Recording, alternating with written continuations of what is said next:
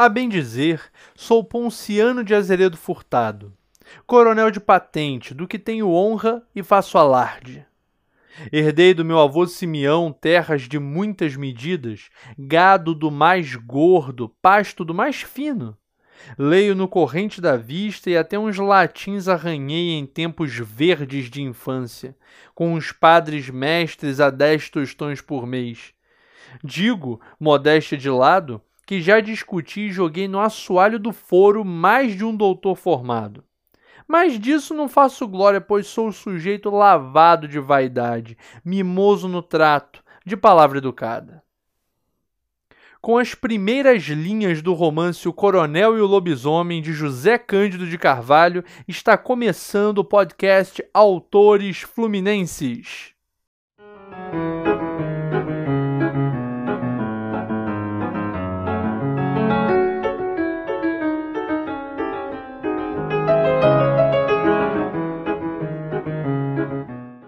Aqui de Campos dos Goitacazes, terra do autor homenageado, fala o carioca Ronaldo Júnior. No episódio de hoje falarei de José Cândido de Carvalho, um dos principais nomes do realismo fantástico no Brasil.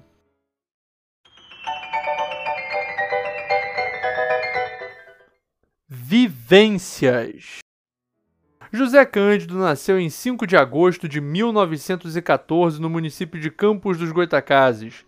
Foi jornalista, advogado e escritor. Em sua cidade natal, estudou em escolas públicas, trabalhou como assistente de farmacêutico, cobrador de uma firma de aguardente e trabalhador de uma empresa de refinação de açúcar.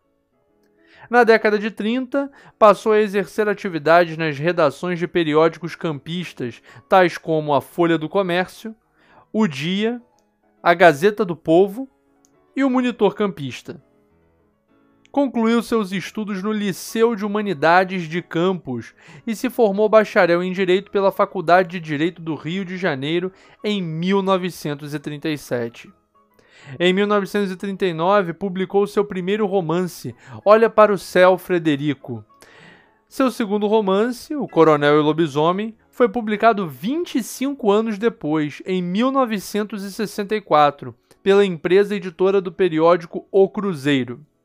Pela obra, obteve o Prêmio Jabuti da Câmara Brasileira do Livro o Prêmio Coelho Neto, da Academia Brasileira de Letras, e o Prêmio Luísa Cláudio de Souza, do PEN Clube do Brasil.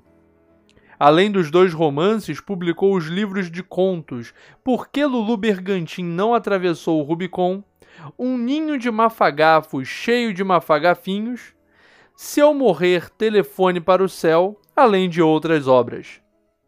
Em maio de 1974, foi eleito para ocupar a cadeira número 31 da Academia Brasileira de Letras, tomando posse no dia 1 de outubro do mesmo ano.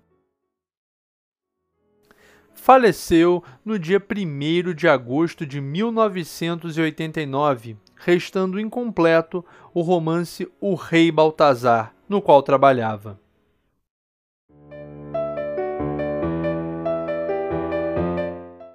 Entre linhas. José Cândido demonstrava em seus textos uma irreverente inclinação para o humor.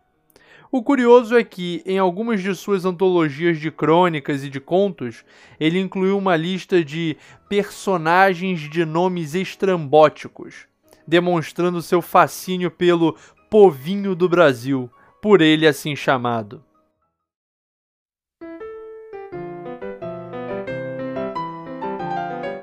Alma em tinta de caneta.